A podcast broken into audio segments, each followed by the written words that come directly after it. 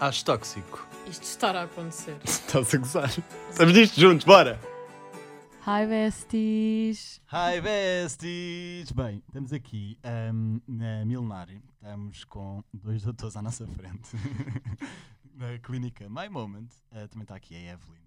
Ah, Evelyn, grita olá. Será que só viu? Não Acho sei, mas eu acho que sim, acho que só viu. Pronto, e nós, ah, estes próximos três episódios, vamos estar a falar sobre inseguranças. Temos aqui três temas, um tema por episódio. Trouxemos a rinoplastia, a otoplastia e a diferença entre ácido ahm, hialurónico e botox, que há muita gente que confunde. Ahm, pronto, eu acho que é isto. Portanto, acho que, acho que pode ser interessante. Eu estou mortinho para aprender mais sobre rinos, porque há muita gente ahm, a fazer, a colocar ácido na cana do nariz como, como uma alternativa a uma cirurgia. Ahm, e é uma coisa que está que tá na moda, portanto, poderemos começar a falar sobre rino. Tens inseguranças com o teu nariz? Tenho um bocado, mas não, acho que não estava disposta a fazer uma rino. Sinceramente. Porque já fiz uma auto e o pós-operatório foi um bocado. É sempre um bocado complicado, acho. Ahm, mas é assim, estou muito satisfeita, atenção. Mas não adoro, obviamente, eh, o processo do pós-operatório. Portanto, acho que neste momento não faria uma rino, mas talvez no futuro, não sei. Ninguém gosta de pós-operatório, Maggie. não é por nada, não, acho que não há ninguém que goste. Mas pronto, vamos ouvir os especialistas. O que é que achas? Começamos por, eh, por apresentá-los. Temos aqui o Dr. Nuno, certo? E o Dr. Nuno. Eu, eu pensava que era o. Pois, eu sabia que era o Dr. Nuno, só que eu agora estava tipo, calma, se calhar confundi, se calhar não são. Pronto, os doutores Nunos da clínica My Moment. Eh, estes microfones temos que encostar um pouco a boca para falar, porque senão não se ouve. E gostávamos aqui de saber. Primeiro podem se apresentar, apresentem-se. Sim, eu sou o Nuno Fradinho. Eu sou o Nuno Maria. O Nuno Maria. São dois doutores que nós costumamos ver muito. Ahm, estás a ver, tipo, cada vez que alguém faz aquelas mudanças de visual, da que tipo Casa Feliz e não sei o quê. Estão ali os mestres. Que depois vão apresentar, vão ali apresentar e depois aquilo é incrível porque há muita choradeira pelo meio. As pessoas realmente comovem-se. Uma cirurgia é? tem um grande impacto na Claro, nossa tem um autoestima. impacto enorme. E tem a ver com, com o tema deste programa, a insegurança e a autoestima que estão sempre ligados. Mas aí são, tran- são transformações drásticas. São. Envolve tudo, não é? envolve uma equipa de vários médicos para falar sobre a face, para falar para mudar coisas da face, mudar coisas do corpo, mudar coisas dos dentes, dos nariz. Nós eh, estamos acompanhados também por outros dois colegas e, e fazemos transformações do corpo inteiro.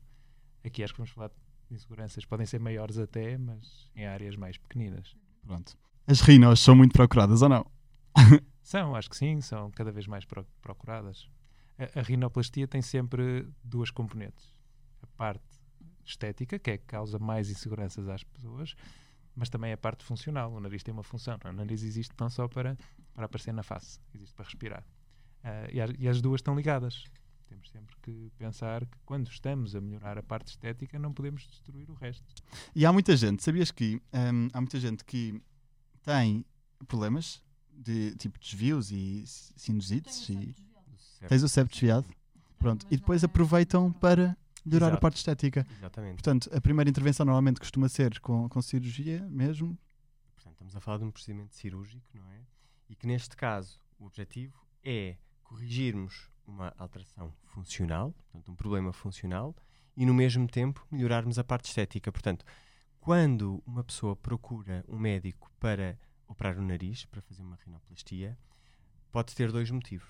Ou porque simplesmente não gosta do seu nariz, respira bem, não tem problemas do ponto de vista funcional, mas quer exclusivamente melhorar o nariz. Ou porque tem um- uma bossa no dorso, quando nós temos aquele. O, nariz não é muito reto e as pessoas gostavam de ter o nariz mais reto, ou quando a ponta do nariz é muito gorda, é? muito globosa, ou quando é muito descaída, ou quando o nariz é desproporcionalmente grande. O nariz está numa, numa posição central da nossa face e, portanto, se não for harmonioso, portanto, se não tiver um tamanho harmonioso e que se adeque à nossa estrutura facial, é muito visível e é das primeiras coisas que nós vemos quando olhamos para, aquela pessoa. O que nós devemos ver primeiro são os olhos. E nessa situação temos o nariz que é tão harmonioso que não é a primeira coisa que nos chama a atenção. Quando o nariz acaba por destoar naquela face, quando é demasiadamente grande ou quando tem uma forma, eh, uma ponta muito gorda, muito globosa, eh, então isso faz com que o nosso olhar vá para o nariz. E muitas pessoas procuram-nos precisamente por isso. Depois temos a outra, outra parte, que são as pessoas que respiram mal, lá está, estava a dizer há bocado, que tem um desvio do septo, muitas vezes pode condicionar ahm, a respiração e, portanto, nessa situação podemos operar não só o nariz, mas também o que está lá dentro, o septo, os cornetos, no fundo, abordar, fazer uma abordagem funcional e estética ao mesmo tempo. Normalmente nessas cirurgias começa-se eh, começa-se por que parte? Pela parte da estética ou pela parte funcional? Não, não se começa por nenhuma em específico. Ah, primeiro abre-se, tenta-se Primeiro descobrir, abre-se. abre-se, expomos tudo e depois aí é que vamos ver o- quais são os componentes que estão alterados. Uma coisa é nós termos as imagens de um ataque ou de um raio-x, outra coisa é nós vermos exatamente o que se passa lá dentro. E Como é que é um nariz aberto? Tenho uma. Olha, é como uma tenda. Vamos É? pensar assim, é como uma tenda. Quando nós vemos Ok. por baixo, parece mesmo uma tenda que tem, tem as, du- as duas partes da lona, não é? E depois parece que tem um pilar ao meio. Que aqui não é só um pauzinho, é como se fosse uma parede até lá fundo. Isso é o septo. E às vezes a parede está torta, não é? Então um dos compartimentos para um dos lados está, não passa muito bem uma pessoa. Aqui vamos falar, vamos imaginar que é o ar que está a tentar passar e contornar ali aquele septo e não consegue e encrava. E às vezes, lá mais para o fundo da tenda, do lado de fora, ainda temos lá um, um caixote que está ali a arrumar, que supostamente deveria ser para indicar a passagem das pessoas, mas às vezes estorva. E isso são os cornetos. No fundo, os cornetos têm uma função que é fazer com que o ar entre em turbilhão. Deixa-me ver os teus cornetos. É algo cornetos muito é, sexy. mas os cornetos é onde se acumulam as poeiras que nós temos dentro do nariz. Não, Depois os temos a necessidade de suar. ajudam a filtrar também. Ah. também ajudam- e a que o ar passe em turbilhão, que é para o ar tem que ser aquecido. E aquece-o. Se o ar Ok. passar diretamente, imaginem que tirávamos os cornetos na totalidade, que nunca se deve fazer. Há uma sensação que é muito desconfortável para as pessoas em que isso acontece, que é a sensação de nariz vazio. E é Ah. terrível que uma pessoa tenta respirar e o ar entra muito frio, não faz aquela sensação de turbilhão, não aquece e parece que tem é o empty nose syndrome. É, é uma coisa terrível. E é por isso que não se deve tirar os pelos do nariz? Não. Os, os pelos não ajudam a aquecer o ar? Ou ajudam? Ajudam a a filtrar. Ah, ok. O que ajuda a aquecer o ar é precisamente, são precisamente estas estruturas que eu não. Ah, Logo. ok. Então as pessoas entram na tenda, têm que ter espaço para passar entre a lona, que é o que está de fora, e é aquilo que nós vemos, não é? É, Depois tem um suporte de cartilagem, não é? Isto é tudo cartilagem, Uhum. lá para cima o osso. Mas imaginem, tem que ter pa- espaço para passar entre aquela parede que é o septo e a lona, do lado de fora, e depois chega lá ao fundo e tem um caixote demasiado grande, ou uma grade, e depois não consegue passar, também o, o ar encrava aí, ou as pessoas encravam aí. Portanto, nós quando abrimos, espreitamos lá para dentro para ver como é que está. O septo, a lona, que é a cartilagem que, na- que está por baixo da pele que nós vemos, e depois lá para dentro os cornetos. Ah, e a partir daí começamos a fazer, um, ah, a corrigir os problemas um a um. Claro que depois pode não ter uma ordem específica, ah, pode depender de cirurgião para cirurgião ou de parte da cirurgia para outra parte da cirurgia. E, por exemplo, sendo médicos, tipo, andam na rua a avaliar os cornetos, né? Tipo, mas reparam nisso mais rapidamente. Eu tenho essa dúvida, que é se você, se quando estão com uma pessoa, se tem aquele olho de se calhar devia. Bem, os cornetos não conseguiríamos Não, os avaliar. cornetos Os não. cornetos estão muito lá dentro. Sim, muito, muito, muito fundo. difícil. Ahm, mas Mas tem o olho médico. Claro que nós, como médicos, e mais do que isso, como cirurgiões plásticos, temos sempre. ahm, há determinadas situações em que olhamos para uma pessoa e podemos pensar, bem, se calhar eh, poderíamos melhorar aquilo, mas eu acho que já me aconteceu mais isso. Eu hoje, eu hoje, na minha vida não profissional, não é? Quando estou na minha vida familiar, ahm, quando estou fora do meio de trabalho, evito pensar muito nisso. Claro que muitas vezes estou com amigos e, e às vezes digo, olha, se calhar precisavas de ir lá ter comigo, eu fazia-te isto ou aquilo, mas, mas, mas muitas vezes até mais num, num contexto de brincadeira, não é dizer estás velha ou estás velho, vamos fazer qualquer coisa porque podemos melhorar. Mas eu, em particular, eu acho que isso varia extraordinariamente de pessoa para pessoa. Eu já pensei muito nisso e hoje em dia é uma coisa que não penso quando não estou a trabalhar, naturalmente. Ok. E tu? Eu, acho que nós somos todos um bocadinho people watchers. não é? Sim. Quando estamos distraídos, eu sempre fui um people watcher. Gosto muito de ver as pessoas eh, em contextos que eu não conheço. Estou num café, estou na praia, estou a ver o que é que as pessoas estão a fazer e, e tento imaginar as situações. Se estão a discutir, porque é que estão a discutir, se estão Uhum. família, o que é, como é que será aquela família, como é que serão aquelas pessoas na sua. eh, Fazer cenários, imaginar cenários, que é uma maneira que nós temos de nos distrairmos. E no meio disso tudo, claro que o nosso olho médico treinado pode reparar numa coisa ou noutra. Mas é como eu não dizia, também já, já reparei mais nisso, eu já, já pensei aquela avaliação, epá, aquilo precisa mesmo dali de um toque, ou precisa mesmo de uma cirurgia, precisa de qualquer coisa. Hoje em dia já, já desculpo mais, entre Pensamos na própria natureza. nisso, É. para o nosso trabalho diário. Portanto, nós Pois. diariamente vemos muitas pessoas, muitos doentes, temos que estar sempre muito disponíveis, não é? E temos que que estar constantemente a analisar.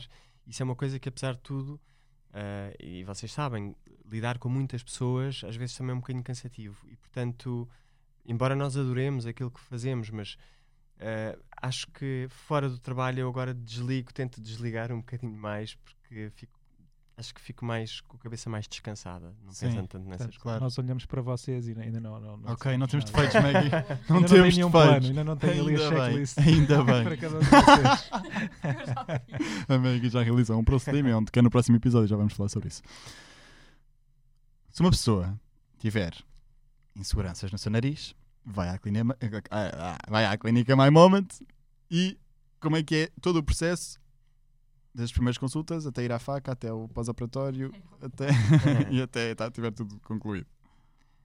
Bem, em primeiro lugar, tem que contactar a clínica, não é? Claro. Tem que chegar até nós, Marcar é- consulta. marcar uma consulta. Nós não temos e não, não acreditamos na. Há, há clínicas que funcionam assim, mas não são, vamos lá ver, de uma maneira séria, em que são vistas por alguém que decide o plano e só depois é que são vistos pelo médico. Isso é completamente errado. O médico é que olha e decide o plano. Nós fazemos a avaliação da pessoa. Se há alguma coisa que suspeitemos de função, um erro de função, que seja muito profundo, que nós não consigamos avaliar ou que tenhamos alguma dúvida, nós não somos eh, iluminados, não, é? não conseguimos eh, adivinhar muitas vezes o que está lá para dentro. Mesmo com os exames que nós pedimos, normalmente uma TAC, no caso do nariz, por vezes precisamos da ajuda de um colega, por exemplo, otorrino, para ver como é que está a parte funcional e para analisar e às vezes tem que operar connosco. Nós, acorda- eh, nós temos aqui um acordo perfeitamente eh, aberto e completamente claro, que é cada macaco no seu galho. Nós tratamos bem a parte estética e parte de septo, etc. E depois temos o otorrino para outros problemas que trata melhor do que nós, ok? Portanto, eh, cada um, nós não podemos ser ótimos em tudo, portanto nós somos bons cada um na sua área e desenvolvemos parcerias. Portanto, o paciente vem à nossa consulta, se for preciso é avaliado depois pelo otorrino, mas estabelecemos logo ali um plano de como é que será a cirurgia. Explicamos em que é que consiste a cirurgia, e depois vem a parte das dúvidas, como é que vai ficar o meu nariz, nós tentamos falar, por vezes fazer uma simulação, embora as simulações não sejam muito precisas no caso do nariz, mas é bom só para ter uma ideia, e tentamos, se a pessoa tem uma ideia errada, que nós achamos que ou é irrealista, que é muito frequente, ou pensamos que a sua insegurança eh, está, muito, está demasiado, demasiado centrada no nariz, ou seja, eh, todos os seus problemas se focam no nariz e acha que a cirurgia ao nariz vai resolver os problemas da sua vida, todos os problemas da autoestima, isso são sinais de alarme para nós. E aí podemos ter que ter outros passos, ok? Eh, mas temos de fazer ali um papel muito grande, que é a gestão de expectativas. Essa é, é a parte mais importante da consulta, é a gestão das expectativas da pessoa. Queres falar um bocadinho sobre isso? Não? Sim. ah, bem, nós, ahm, a cirurgia plástica as pessoas que nos procuram, à partida, tentam, o que procuram é melhorar a sua autoestima, como já falámos, como já frisámos várias vezes. A verdade é que nós sabemos, não só através da literatura, do que está escrito, mas também através da nossa experiência clínica, é que um paciente de rinoplastia tendencialmente é um paciente que, um bocadinho mais difícil de gerir em determinadas situações. E a gestão de expectativas é importante em qualquer paciente que vai ser submetido a uma intervenção de cariz estético, mas ainda muito mais num doente ou num paciente que vai fazer uma rinoplastia. Precisamente por isto que eu eu vou dizer. Hum, eh, há pessoas que têm um déficit de autoestima muito importante e acham que todos os seus problemas estão relacionados exclusivamente com o nariz.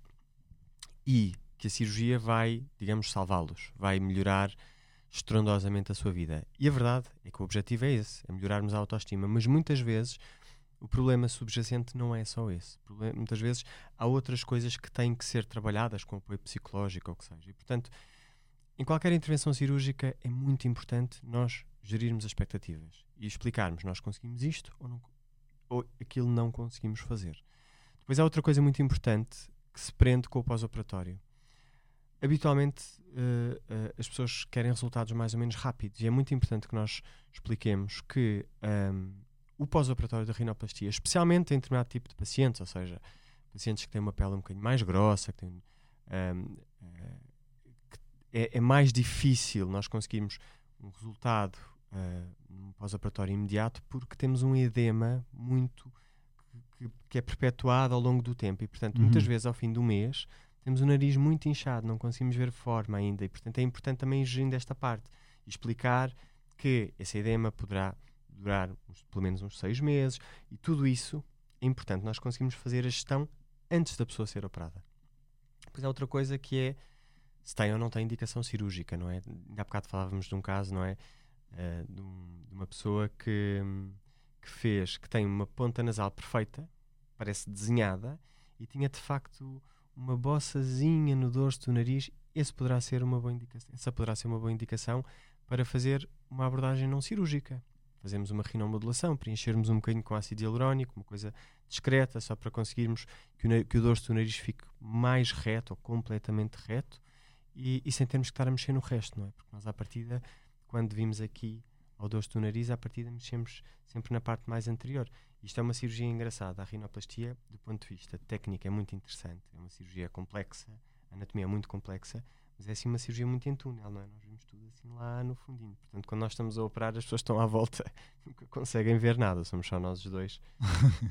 Eh, nós é que vemos o que estamos a fazer, porque, como imaginam, é uma coisa muito pequenina, não é? E lá no fundo, mas é uma cirurgia muito gira. Então, a minha pergunta é: eu acho que quando eu fiz a minha cirurgia, que depois falamos mais à frente, eu tinha muitas dúvidas em relação à segurança de fazer uma cirurgia plástica. Portanto, em relação à rinoplastia, quão seguro é que é fazer uma rinoplastia? Porque há muita gente que tem medo e que não faz por causa da segurança. Portanto, acho que isso é. Bem, a segurança pode ser, pode ser vista de várias perspectivas.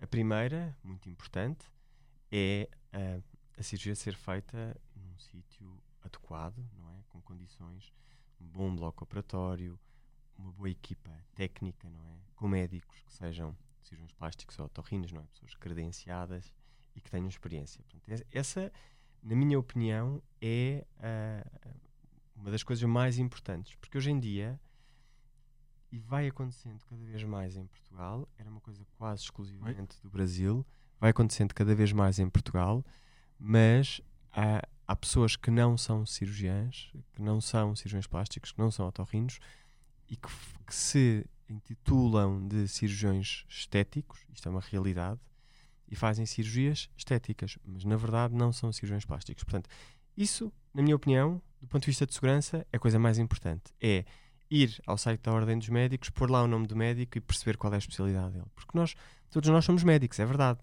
Mas depois do curso, cada pessoa vai para uma área, não é? E depois são seis anos de formação específica apenas naquela especialidade. E, e a verdade é que há muito, muito, muitas pessoas que não são cirurgiões plásticos a fazer cirurgias estéticas e a auto-intitularem-se cirurgiões estéticos. E Muito há mais uma coisa que é depois, é, como há famosos a frequentarem essa- essas clínicas, ahm, depois eles pensam: ah, se a Fátima Lopes foi lá, opá, então também vou. Mas mu- muitas vezes eh, nós recebemos também pessoas famosas e muitas vezes têm um historial já de alguma coisa que fizeram e não correu bem, etc.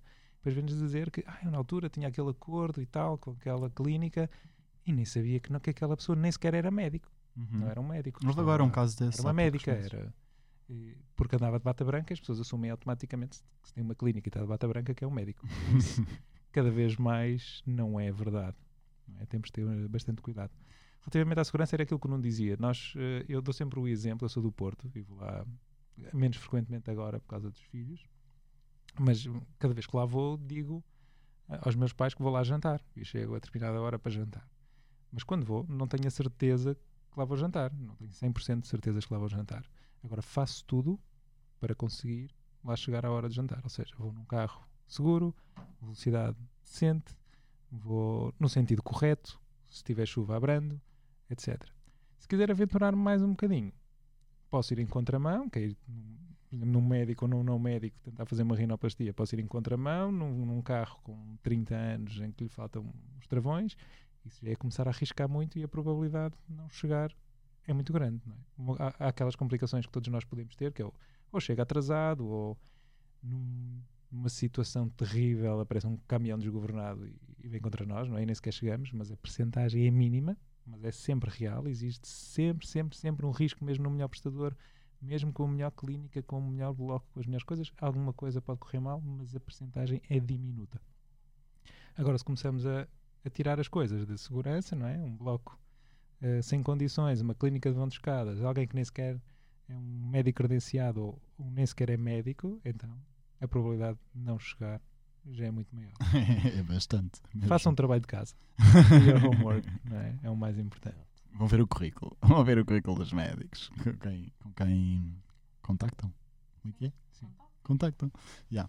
Tens alguma mais pergunta? Tens alguma mais pergunta? Eu, sei- eu acho que sei bastante acerca de operações plásticas porque já fiz uma. Mas sei lá, eu não sei. As dúvidas que eu tinha era muito se doía, operatório. Deve doer com certeza. Mas eu era pessoas. muito nova, eu foi há dois anos atrás, portanto, eu tô, se calhar as pessoas que nos estão a ouvir também têm a idade que eu tinha, portanto, se calhar isso é importante. Eu tinha medo, não era da operação em si, também tinha, da, da anestesia, tipo, tinha medo de tudo, tinha medo de tudo. Mas eu por acaso estava tranquila, mas o pós-operatório para mim foi. Tu choraste, babi ranho, as duas primeiras noites, não foi? As primeiras noites. Isso, não sei se isso é normal ou não, mas pronto. Inchaço, não é? Há um certo desconforto, a face é muito vascularizada e, portanto, qualquer intervenção cirúrgica na face, no fundo, trata-se de um traumatismo, não é? Se nós pensarmos, é um traumatismo induzido cirurgicamente, não é? Mas é um trauma e, portanto, o nosso corpo vai reagir, vai inchar e, portanto, e há al- algumas queixas. Normalmente não são cirurgias que causem muita, muita dor. A rino, às vezes, algum desconforto e depois aquela sensação. Nós muitas vezes pomos uma espécie de uns uns rolhões dentro das narinas e portanto a pessoa não consegue respirar. Depois a questão das fraturas, não é? Nós fazemos umas osteotomias em, grande parte das cirurgias, portanto fazemos uma fratura dos ossos próprios do nariz para conseguirmos estreitar o nariz cá em cima. Portanto as pessoas ficam assim com os olhos negros, parece levar um soco no, no nariz e na é. verdade é quase como se tivessem levado, não é? Mas portanto o, pós, o início às vezes pode ser um bocadinho chato, mais pelo desconforto, pelo edema e pelo facto de não conseguirem respirar nada pelo nariz, não é? Pessoas que, que habitualmente estão, que estão habituadas a respirar pelo nariz não vão conseguir porque vai estar o nariz completamente obstruído com uma espécie de umas esponjas que nós pomos lá dentro, os tamponamentos. E portanto o desconforto da rinoplastia vem mais daí. A otoplastia habitualmente não é uma cirurgia cujo pós-operatório seja tão desconfortável ou tão doloroso.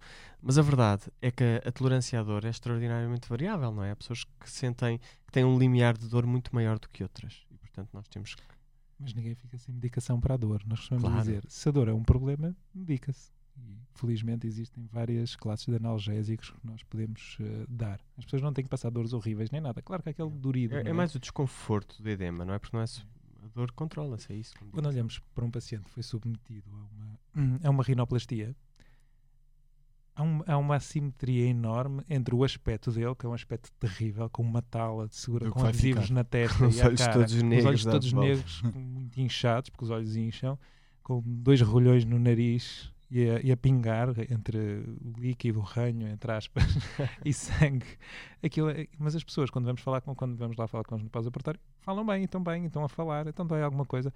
Não, não dói este desconforto, não consigo respirar, estou aqui muito atrapalhado, não consigo respirar. Mas olhando assim, quem não sabe e vê aquilo, aquilo, aquilo é. parece ser muito pior, impressionante, parece, parece que apanhou um, um enxerto de pancada, não é? Parece que foi um saco de pancada de alguém ou que foi atropelado, mas está tudo bem. Pronto, é uma vantagem do ácido. O ácido não, não temos que ficar assim nesse estado. O ácido é. Opções. São opções, claro que sim. Quer dizer, é- tem mais que ver com diferentes. indicações, não São coisas propriamente com diferentes. opções. Porque... Queres falar um bocadinho sobre isso? Mas São coisas depois também é um tema diferentes. que vamos falar também um bocadinho à frente, não é? É. Mas- mas São coisas diferentes. A rinoplastia é uma mudança estrutural do nariz e permite fazer, eh, não digo tudo, não é? mas permite fazer uma panóplia de, de alterações, desde a mais subtil à mais complexa, e mexer também na parte funcional. ok? E é um resultado duradouro, dura para sempre. Tem um pós-operatório que demora mais, naturalmente. Tem esta parte, mas também é só uma vez na vida. A rinomodulação é algo que nós podemos usar normalmente para camuflar. Vamos imaginar que, que é uma camuflagem de pequenos defeitos. A giba dorsal, aquele com o nariz curvo em cima, se não for muito curvo, o elevar um bocadinho a ponta, pequenos defeitos daqui e dali, isso podemos fazer com ácido hialurónico. Mas tem que se fazer sistematicamente, não dura para sempre. Não permite fazer outras correções, só pequenas correções e se- daquele tipo. Tem a validade de quantos, de quantos anos? É um? Dois? Normalmente o ácido hialurónico vai se dissolvendo. Portanto, normalmente ano a ano, ano e meio, ano e meio é- é preciso retomar. ok? Ok. É, ou seja, a rinomodulação é muito mais limitado, não permite fazer tantas coisas e é temporário. A rinoplastia é uma cirurgia que permite quase tudo. Sim. ok? E dura para sempre. temos pessoas na nossa consulta que não querem ser operadas, lá está, porque têm medo pós-operatório, Ahm, e portanto querem fazer uma rinomodulação e vêm convencidíssimas que de facto é indiferente, podem fazer uma coisa ou outra e que lhes dá mais jeito de fazer uma rinomodulação e portanto querem fazer aquilo. Mas grande parte desses casos não tem indicação para fazer uma rino- rinomodulação e portanto ah, ou são cirúrgicos ou então é melhor não mexer. Ok. Sim. Sim. Pois é, às vezes as pessoas vêm, vêm todas muito lançadas já com uma ideia pré-definida é? e fixa. Sim. E às vezes quando lhes contrariam, se calhar até podem. Não, não, mal. por acaso, Não? não, acho que nós explicamos, não é? E, e é, é- é muito importante, isto em qualquer, qualquer área, não é? Na nossa também muito é a comunicação, não é? Nós explicarmos, não tem indicação por isto, aquilo, aquilo, aquilo. E aquilo que pretende melhorar é A, B e C, e de facto nós fazendo este tipo de procedimento não conseguimos melhorar aquilo que pretende. Portanto, é tudo uma questão de, de- pessoas serem devidamente esclarecidas. E hoje em dia as pessoas procuram cada vez mais, não é? E muitas vezes quando vêm à nossa consulta já leram muitas coisas, muitas até são certas, outras não são, mas, mas as pessoas têm interesse em saber. E eu acho que há 10, 15 anos não era tanto assim. As pessoas atualmente estão mais informadas, mas se nós lhes explicarmos que não deve fazer por isto ou aquilo, eu acho que as pessoas percebem. Sim, as pessoas não vão à nossa consulta dizer que querem fazer uma rinomodulação e nós não dizemos, mas o senhor está parvo. claro que não é assim, é uma rinoplastia acabou. Não é assim, seria mal Ok. aceito e as pessoas assim aceitariam mal. Sim. Mas se nós explicarmos o porquê e as limitações tal como estamos a explicar aqui, mas depois eh, apontando os defeitos no nariz e damos as duas alternativas. Há casos em que nem sequer damos a alternativa da rinomodulação. Dizemos, olha, só vai estragar, vai ficar pior, nem sequer é uma hipótese. E noutros que é, temos as duas possibilidades, tem que pesar os dois pratos da balança. Tudo tem vantagens e desvantagens. Às vezes começam com uma rinomodulação, gostam e mantêm-se. Outras vezes fazem rinomodulação, perceberam que aquilo não funciona também para aquilo que desejam e passam uma rinoplastia. Há tudo uma, uma variabilidade de pessoas, mas tudo, desde que seja tudo muito bem explicado. É todo o mundo, isto da estética, sabias? E, e há uns anos era muito tabu. Tabu. Há uns anos era tabu. Eu tenho mesmo esta dúvida, eu acho que não. Sim, que sim, Era? claro. Mas está melhor agora. As pessoas não admitiam que faziam. Cirurgia plástica. Ainda hoje, Ainda hoje é um bocadinho. Ainda hoje é difícil admitirem. em, em Portugal, Não ainda é um bocadinho. Eu não te senti Sim. sem mim própria, por isso é que para mim foi. Pronto, ela, ela é hashtag sem filtros, ela conta Não, tudo. Não acho, eu, eu nunca achei mal uma pessoa fazer uma cirurgia plástica em momento nenhum. Tipo, é uma insegurança, tenho tratado as inseguranças, eu tratei da minha. Isso também tem que ver com gerações, não é? Porque nós, é nós os portugueses, eh, tipicamente, somos um. eh, somos muito. eh, pouco. somos muito tradicionais, não é? E portanto, se vamos comparar com os brasileiros, lá é tudo muito mais. Muito mais normal. normal e muito Até mais aceito. As pessoas falam Sim, sim, disso Até com espanhóis, não espanhóis mas acho que é um tema que podemos falar na, noutro, noutro episódio, que isso é muito interessante. No próximo. Pronto, foi isto. Vamos ter mais dois. O segundo é sobre um tema que a Maggie já que se identifica muito. É sobre orelhas, sobre a otoplastia. E o outro, é, o terceiro, é sobre ácido hialurónico versus Botox. Estamos aqui com dois doutores da clínica My Moment. Um, qual é que é o Instagram My Moment? mymoment.clinic é aqui onde podem obter todas as informações. Se quiserem marcar consulta, está lá o número de telefone, está lá a morada. Yeah, está lá tudo. Preço é muito difícil de se dizer, até porque varia de pessoa para pessoa, não?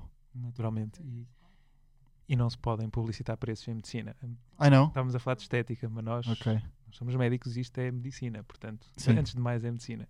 E não se pode, apesar de se ver às vezes, não se podem publicitar preços, não se podem. Há regras para isso, felizmente. Sim.